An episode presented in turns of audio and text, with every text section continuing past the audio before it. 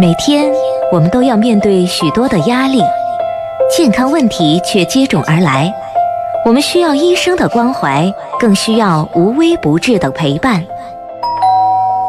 现在，医生来了，名医就在您身边，时刻为您保驾护航。欢迎收听《医生来了》。医生来了。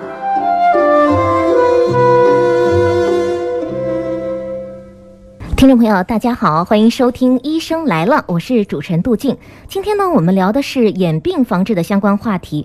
眼睛是我们的心灵之窗，也是我们的第二生命。那如何来保护我们的眼睛，避免心灵受伤呢？今天我们继续的邀请咱们眼科中医徐福元主任呢，和大家一起来探讨眼病防治的相关知识，让咱们的眼睛啊更加的明亮。徐主任您好。嗨，杜老师你好，听众朋友大家好。好的，我们来继续的请进等候在线上的这位朋友。喂，你好。喂，哎，你你好是你了，哎，该我说吗？哦对，该您是你您说可以了说了。 我是徐主任哎我就。嗯，是咨询一下徐主任，这个眼睛的话，一直那个就是老花眼加上那个飞蚊症，嗯啊，不知道有没有有效的办法来改改改善一下这个状况。老花眼呢，你就戴个眼镜就可以了。老花、啊老花眼，戴眼镜哎，呢老花眼呢，它是属于生理性的，退它行性的病变。对，它不叫病理性，嗯所以呢，这个呢，老花眼呢，现在没有不用治疗，嗯它只需要配个眼镜，矫正来看书啊、看报纸啊、写字啊就行了。嗯所以这个老花眼不是病，首先要有一个正确的认识，知道吧？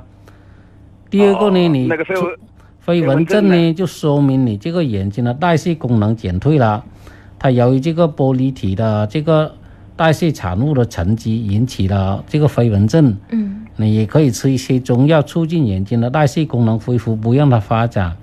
另外还有一点要重视的是什么呢？这个飞蚊症是怎么来的？这个才是重要。啊它是玻璃体变性引起的，还是眼底黄斑出现渗出有问题，导致它渗出液跑到玻璃体，引起玻璃体的混浊？这一点一定要重视。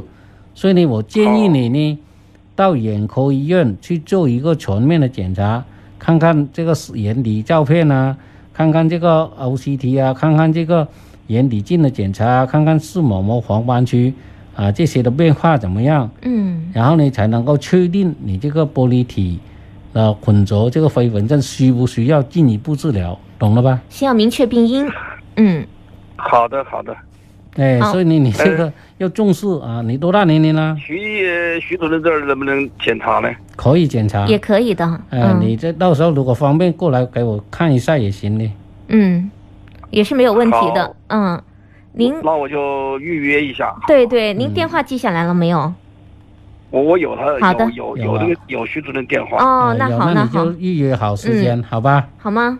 好，好，那我那再行，找再来找你。好，好好好的好的，再给您见解答到这儿，好，再嗯谢见。谢谢啊。好好的，嗯所以呢，这个眼病啊，如果大家有不明白的地方啊，啊，都可以参与到我们节目当中，是的跟大家一起去探讨。是，我会给你一个你正确的指导，嗯因为你有很多患者他不懂就走弯路，是啊，，他乱搞一通，那不哎，行。花了很多的冤枉 对。钱。他嗯花冤枉钱小问题，就怕他弄出大问题来，哦，就怕他把这个病情耽误 对，了。耽误了。嗯因为他有一些认为，呃，视力影响还不大嘛，嗯嗯，因为很多疾病的早期表现啊，对，就像飞蚊症啊，像看东西模糊怕光啊，它早期表现啊，它视力影响不是很大的也时不候，会影响太多的生活。对它已经嗯眼底出现问题了、哦，啊。在呃，昨天我也还接诊了一个患者，也是这样的，嗯他说怎么我原来都没有那个飞蚊的，没有那个呃混浊的，嗯，哎，现在怎么突然出现了？